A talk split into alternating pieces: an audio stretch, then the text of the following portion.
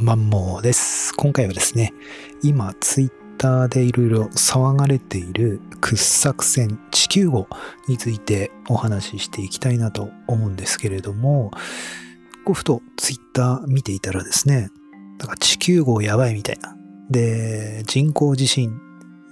を起こすなんか掘削船みたいな感じで、いろいろみんな騒いでいてですね、で、な、なんだこれやと。ちょっと自分、ちょこっと前とかに、なんかその人工地震を起こすために、こう、海底を掘ってですね。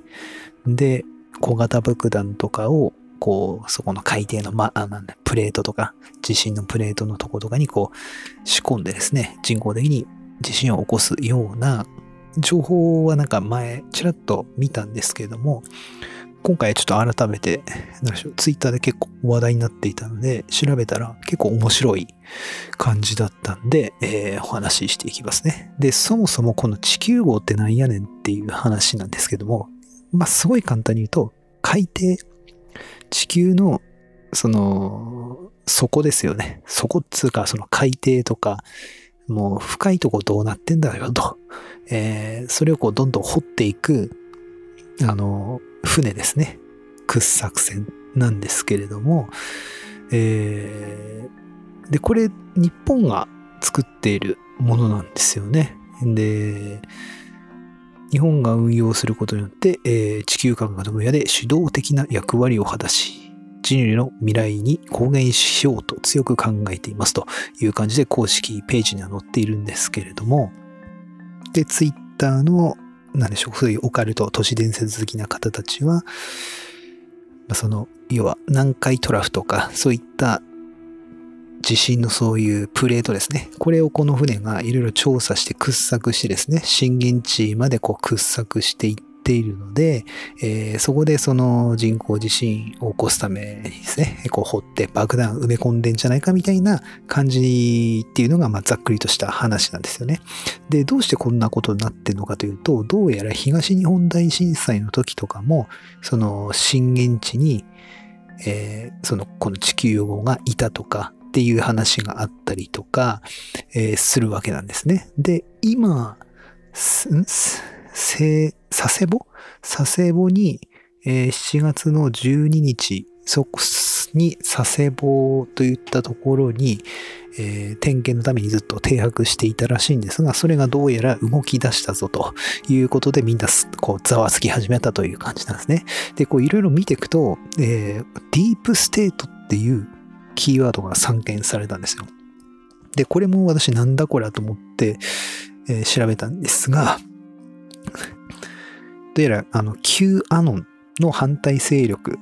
のようなものですね。で、Q アノンもなんやねんっていう話なんですが、まあ、これはあと別な話になるんで、今回あんま詳しくは話さないんですけども、いわゆるその、なんでしょうね。革命軍っていうんでしょうかね。その、ディープステートっていうのが、その、生じ、えー、生じ愛好家とか、あと、カニバリズムとか、そういったなんかその、まあ、悪役的なところの人たちっていうんでしょうかね。この世界を牛耳る悪の組織みたいな、えー、そういったものがどうやらあるようで、ちょっと私もですね、このディープステートと Q アノンの関係については、もっと詳しく調べていこうかなと思っているので、今回はさらりとしたちょっと情報しかないので申し訳ないんですけれども、えー、どういったそういったディープステートと Q アノンっていうその勢力の争いがあって、で、Q アノンっていうのが今のドナルド・トランプ大統領が、まあそこの Q アのトップっていうんですけどね、なんかそんな感じで、えなってて、で、このディープステートの人たちが、この、どんどん世界中から追い込まれてきて、いよいよこの日本で、こう、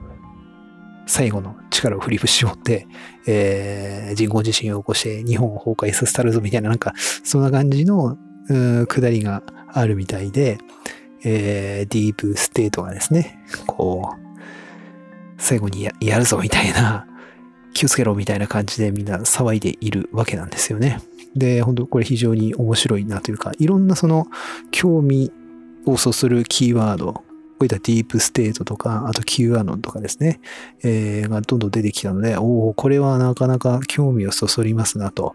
いう感じのちょっと案件というかですね、出来事がありましたね。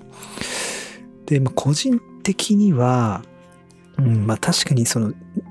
この地球号のうんと乗っている乗組員の人が過去に人工地震を起こしてます的な、えー、ことを言っている動画がそのツイッター上でも散見されたんですけれどもまあ起こしてるんじゃないでしょうかね。あの普通に調査で起こすというかあの オカルトチャンネルというかオカルト番組なんですが非常に現実的な話をしますけれども普通に掘削船 なわけでで、地震についての調査をしてるわけですよね。南海トラフとかの。なので、まあ、簡単な、簡単なっていうのも言い方おかしいですね。ちょっとしたそういった人工地震的なものを発生させる、発生させて、なんかその調査をするっていうのはまあ、普通に考えて、まあそういったこともするんだなとは思うんですけれどもね。ただその人工、ここでなんでしょう、注目してるのは、あ、人工地震は起こせるんだなって言ったところですね。これはもう事実なわけですよね。乗船員の人が言ってるわけですから。なので、まあ、小さいものが起こせるってことは大きいものも起こせる可能性があるよねといった、まあそういった興味というかですね、そういったことも推測されるわけですね。ただ、あの、先ほどもちょっと言ったんですけれども、東日本大震災のあの、2011年3月11日に、この地球号が東日本大震災の震源地にいて、で、そこで人工地震を起こした。要は爆弾を起爆させて人工地震を起こしたっていう情報がいろいろ飛び交ってますが、これは多分嘘ですね。多分というか、嘘ですね。えーなぜかというと、この3月、2011年3月11日のこの地震が発生した時っていうのは、この地球号は実はですね、その東日本大震災の震源地にはいませんでした。えー、どこにいたいたのかというとですね、これは、えー、っと、青森県の八戸港に停泊中だったんです。この地球を3月11日のこの地震が起きた時。で、地震発生した時っていうのが、そして、えー、八戸市立中井、中井林小学校の児童48人が、その時、その瞬間、見学に訪れていて、えー、津波、その船に乗りながら、えー、津波の被害を受けたという感じなんですね。これはもうニュースとかでも出てるんで、え、事実としてあるわけです。なので、この3月、東日本大震災の3月11日のこの時間には、この地球号は震源地にはいなかったっていうのが、まず一つ事実、事実としてあるわけですね。ただまあ遠隔とかね、えー、いろいろできるんじゃねえかっていう話にもなってくるんで、あれなんですけども、あとね、震源地ですよね。震源地が、一応その、公式というか、一般、その公表されている数値では、24キロメートル海底で地震が発生したっていった情報が出てるんですね。で、この地球号っていうのは24キロ下までですね、掘れないんですよ。そもそもというか、10キロ、マックス10キロぐらいとかなんですかね。えー、くらいまでしか掘れないですよ。24キロまでそもそも掘れないっていうか、えー、いう話なので、ちょっときついかなと、さすがに 思うわけですね。あとは、この、掘る、掘るわけですよね。震源地まで。その、爆弾とかなんかを埋め込むためには、こう、掘るわけなんですけども、その掘る、掘る穴の直径というかサイズどんぐらいだと思います？20センチとかしかないんですよ。めっちゃ細いんですよ。で、その、地球の、を掘るってすごい技術が必要で、あの、ちょこっと掘るぐらいならいいんですけども、もう海底ね、何キロとか、えー、掘るのってめちゃんこすごい技術が必要なんですよね。掘削技術が。なので、そんな、もうバカでかい船とか、バカでかいドリルとかで、があったとしても、実際掘っているサイズ、穴の直径って20センチしかないんですよ。この地球号って。なので、例えばその20センチの穴ですよね。直径20センチの穴に、まあ、爆弾、核爆弾とか入れたら、まあ、すごい威力なんでしょうけども、そもそも直径20センチに入るぐらいの小型爆弾ですよね。まずそれがすごいし、あとさすがに一発、一箇所、一箇所だけではきついんで、やっぱ数箇所掘らない、掘って数箇所に同時起爆とかしないといけないわけですよ。その、プレート自体、そんな、なんでしょう、ピンポイントで起爆したからって人工地震になるわけじゃないんで。だこの辺ですよね。この辺があるので、うーん、ちょっとその、ね、地球号が人工地震を起こしてんじゃねえか説に、自分に関してはすごい興味津々というかね、あの、そそるんですけれども、いろいろ調べていくと、なんかちょっと無理があるかなっていうか、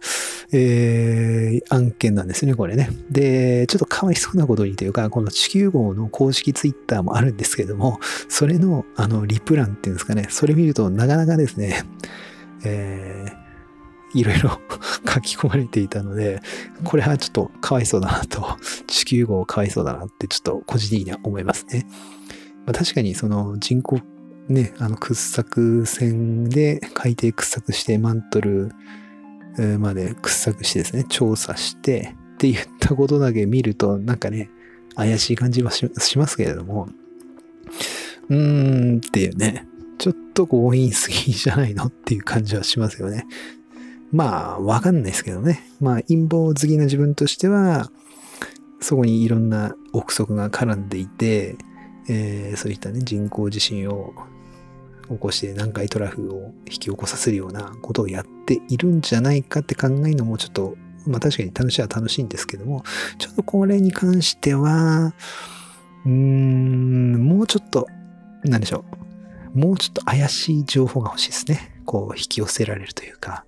あ、これは確かに、みたいな情報がちょっと欲しいですね。その、ちょっと私が調べただけでも東日本大震災の時に、えー、まずそもそも震源地にはいないって言ったこととか、えー、あと震源 地が24キロ下だったので、そもそも地球号が掘削できるような、えー、深さじゃん、より、まあ、掘削できる深さよりもっと深いところだったって言ったとことか、うん、まあ、20、まあ、20センチの直径ですね。20センチの穴しか掘れないわけですから、海底に10センチの穴掘って、えー、たところで、まあ、どうなんねんって言った話ですよね。ほんと核爆弾とか入れないとダメでしょうし、あとそもそも20センチに入るような核爆弾が、まあ、あるのかというかですね、いうことになってくるわけですよね。まあね、その、まあ、そういった技術というか、そういう怪しいね、この一般的にこの我々が使えるようになる技術っていうのはこう、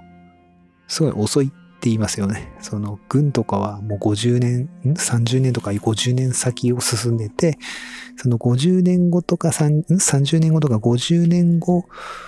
にようやく我々にえー、その技術が降りてくるみたいなことも聞きますので、もしかしたら、そういうもうほんと超小型な核爆弾とかもあるのかも。まああるでしょうね。それは。ただそれがこの地球号で、を使って、うん、人為的に巨大地震を起こしているのかどうかに関してはちょっと怪しいところかなと思いますね。うん、いろんな、まあ確かに利権もこれ絡んでる船なんでしょうけれども、ちょっときついかなっていったところはありますね、これね。という感じで、ただまあこれ面白い案件なので、いろいろちょくちょく情報を収集していこうかなと思いますね。という感じで、えー、今回は以上になります。バイビー。